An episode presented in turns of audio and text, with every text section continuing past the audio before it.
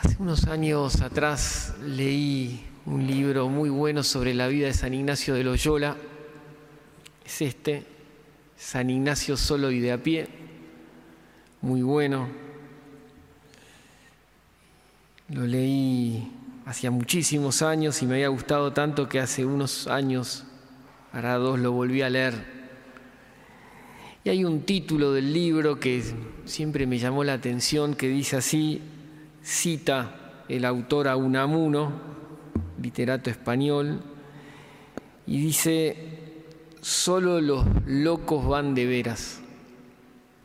Entonces cuenta en esta parte del libro cómo San Ignacio en el momento en que percibe que Dios es real y que Dios lo quiere mucho, él era soldado, eh, un estratega militar, un hombre muy entregado a la milicia y también mundano, cuando él percibe la realidad de Dios y el amor que él le tenía, empieza a entregarse a él con mucha seriedad, con mucha profundidad.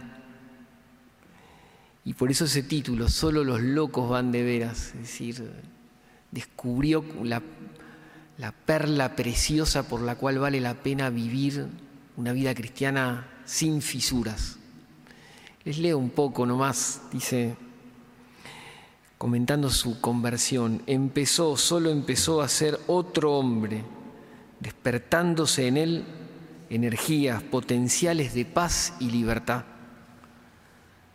Se traslucía al exterior, así su hermano, como todos los de su casa, fueron conociendo por lo exterior el cambio que se había hecho en su alma interiormente.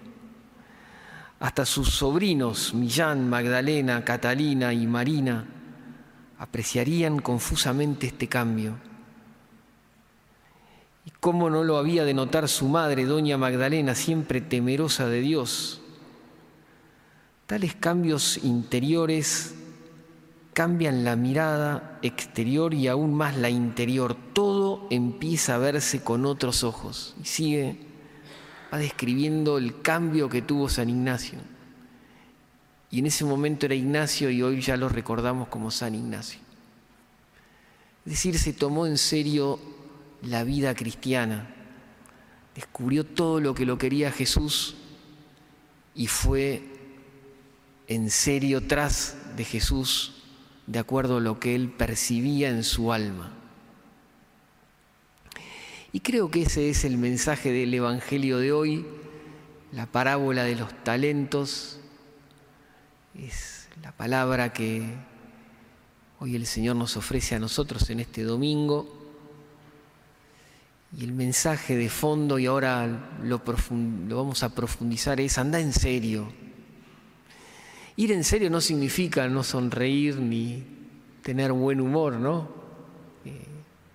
Ni hacer chistes, ni dejar de ir a ver a tu cuadro, no, no, para irte a una iglesia, no. Ir en serio es comprometerse, aprovechar la propia vida, disfrutar tu fe y entregarte de corazón todo lo que te sea posible. Entremos en la parábola de los talentos, que es la que acabamos de escuchar. Y vamos a ver como tres pasos eh, que nos van a permitir encontrar el mensaje que el Señor a cada uno le quiera dar. A modo de introducción vemos que se trata de un hombre que confió sus bienes a sus servidores. A uno le dio cinco, a otro dos y a un tercero un solo talento y a cada uno según su capacidad, dice la parábola. Entonces entremos en una primera meditación dentro de esta parábola. Dice que este hombre, que nosotros podemos equipararlo a Dios, le confió de sus propios bienes, de acuerdo a la capacidad de sus servidores, distinta cantidad de talentos. Esto nos está señalando que Dios a nosotros también, de acuerdo a cómo Él nos creó, de acuerdo a cómo Él nos hizo y nos pensó, nos dio también de sus bienes a cada uno de nosotros. Son suyos, pero conociéndonos, queriéndonos infinitamente como quiere Dios, dijo a tal o cual, dos, tres, cuatro, cinco, son míos, se los doy a él, se los confió. Por eso los invito a que nos preguntemos en esta noche, y esta es la primera meditación que podemos hacer, ¿qué talentos me confió el Señor a mí? ¿Cuáles son los dones que a mí especialmente siento que el Señor me entregó? Hoy escuchaba un testimonio, hicimos una misa, celebramos la Santa Misa en el Centro Pastoral de Carrasco y una señora del programa Galileas dio un testimonio muy bueno y dijo básicamente esto. Durante muchos años en mi vida siento que tuve enterrados los talentos que Dios me había dado y desde que conocí al Señor y que lo estoy siguiendo más seriamente, experimento que los puedo empezar a dar y a multiplicar a través del servicio. Por eso en esta noche la primera meditación que podemos hacer es cuáles son tus talentos. Algunos que menciono, la simpatía, la capacidad de amistad, la capacidad de trabajo, aptitudes deportivas, intelectuales, posibilidades que la vida te ha dado. No todos tienen acceso a ciertas cosas, lo sabemos. Podríamos saber nacido en otro entorno distinto al que lo hemos hecho. Es todo un don y un talento del Señor. Por eso el primer paso es reconocer cuáles son los talentos que el Señor me confió. Cardenal Newman con mucha agudeza decía, tengo una misión, soy un eslabón en una cadena, un vínculo de unión entre personas Dios no me ha creado para nada. Haré el bien, haré mi trabajo, su trabajo, seré un ángel de paz. Y sigue haciendo esta meditación. Tengo una misión.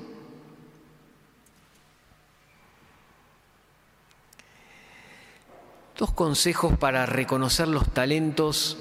El primer consejo es ver las cosas que me gustan hacer, porque muchas veces detrás del gusto por hacer algo, o una aptitud, o un deseo, o un agrado por practicar tal o cual actitud, muchas veces se esconde el talento que Dios nos dio. Y lo segundo, que es muy concreto también para descubrir los propios talentos, es lo que me dicen los demás y que los demás más cercanos a mí reconocen en mí. Demos otro paso más en esta meditación, un segundo punto para profundizar la parábola de los talentos es que el Señor le da los talentos a estos hombres no para que los escondan o se los queden, sino que la parábola misma nos enseña que los dos primeros servidores tuvieron la habilidad de rápidamente multiplicar. Y aquí también hay una enseñanza del Señor para cada uno de nosotros.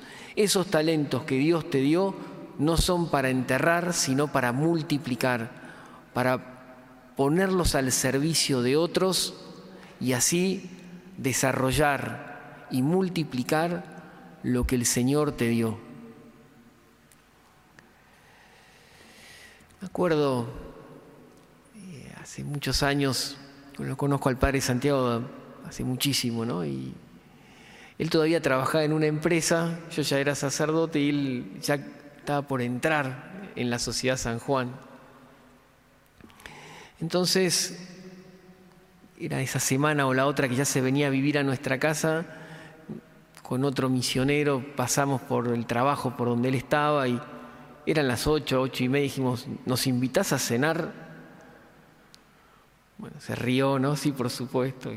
Bueno, comimos, cuando terminó la cena, nos miramos y le dijimos, Santiago, es obvio que vos vas a pagar.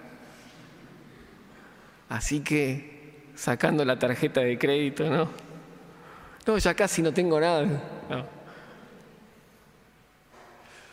Bueno, me acuerdo, se reía, ¿no? Una anécdota, a la salida se lo pueden preguntar bien también.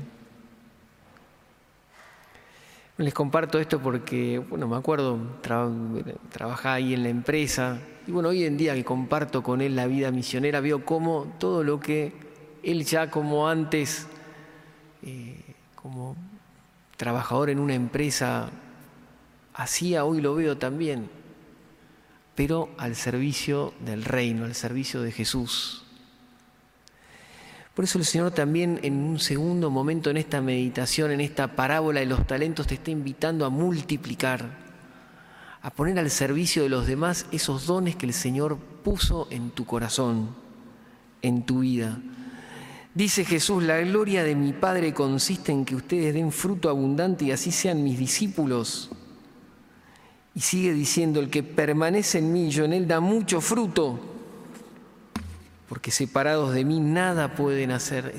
Señor espera que demos fruto cada uno de nosotros, que crezcamos mucho. Si seguimos observando estos dos multiplicadores de talentos que menciona la parábola, vamos a ver tantas actitudes en ellos. Son ágiles, son vivos, son astutos. Están esperando que venga el dueño, el Señor, y merecen este elogio de parte del Señor. Servidor bueno y fiel, entra a participar del gozo de tu Señor. Servidor bueno y fiel.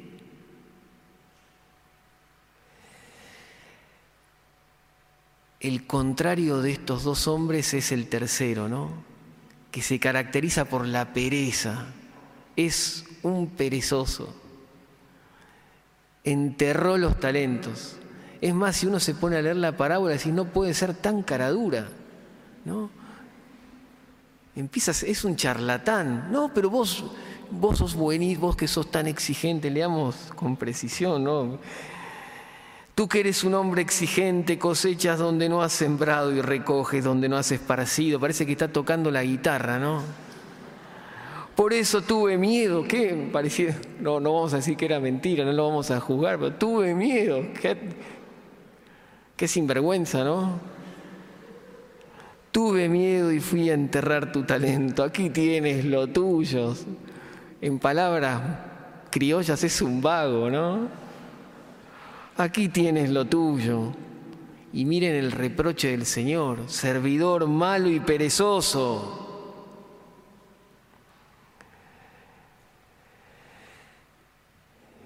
todo lo contrario a lo que el Señor quiere de nosotros.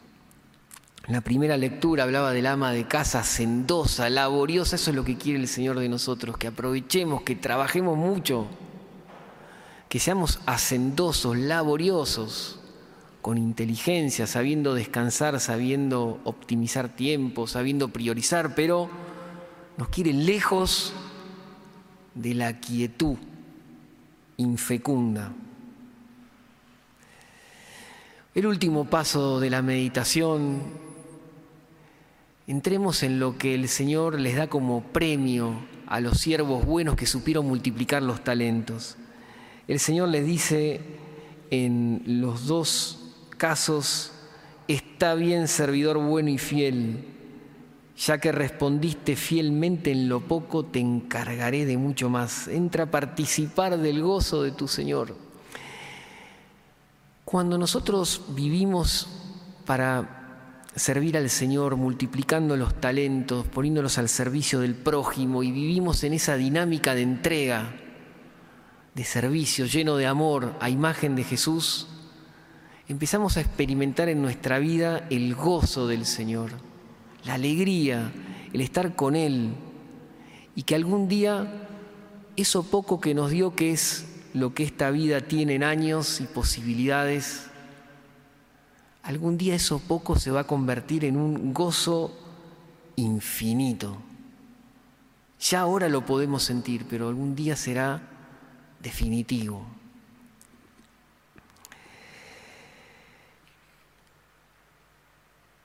Volvamos entonces a la primera enseñanza que mencionaba al principio. Hoy el Señor nos dice, tomate en serio tu vida, vale mucho, pero mucho de vos, te quiero en serio, te quiero en serio. Aprovechala, no te duermas, como decía la, la segunda lectura del apóstol Pablo. Permanece despierto y sobrio. Aprovecha. Para esta semana los invito a que nos examinemos y veamos cuáles son los talentos que el Señor me regaló a mí. Pensémoslos, la fe, la familia, ciertos, ciertas virtudes que tengo, capacidades, qué talentos me entrega el Señor, me confía el Señor y pensemos también cómo, cómo optimizarlos y multiplicarlos, cómo ponerlos al servicio. Termino leyendo un pensamiento de la Madre Teresa, dice así, siempre ten presente que la piel se arruga, el pelo se vuelve blanco y los días se convierten en años. Pero lo importante no cambia, tu fuerza y tu convicción no tienen edad, tu espíritu es el plumero de cualquier tela de araña. Detrás de cada línea de llegada hay una de partida, detrás de cada logro hay otro desafío. Mientras estés vivo, siéntete vivo. Si extrañas lo que hacías, vuelve a hacerlo. No vivas de fotos amarillas. Sigue aunque todos esperen que abandones. No dejes que se oxide el hierro que hay en ti. Haz que en vez de lástima te tengan respeto. Y cuando por los años no puedas correr, trota. Cuando no puedas trotar, camina. Cuando no puedas caminar, usa el bastón. Pero nunca te detengas.